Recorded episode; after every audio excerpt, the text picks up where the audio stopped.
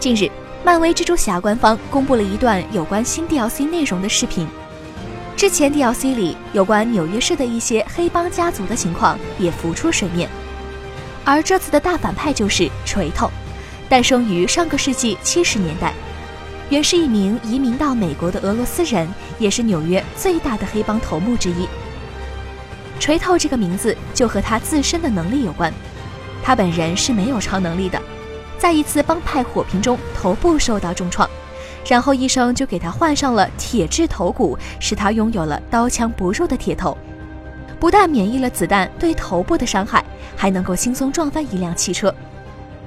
这部 DLC 的主线是追捕锤头，玩家们扮演的蜘蛛侠需要不停地侦查各种线索来追捕这名逃犯，其中会有很多的战斗剧情。玩家要在一个有限的场景中打倒众多的敌人，还要时刻注意埋伏在周围的狙击手以及手持榴弹发射器的敌人。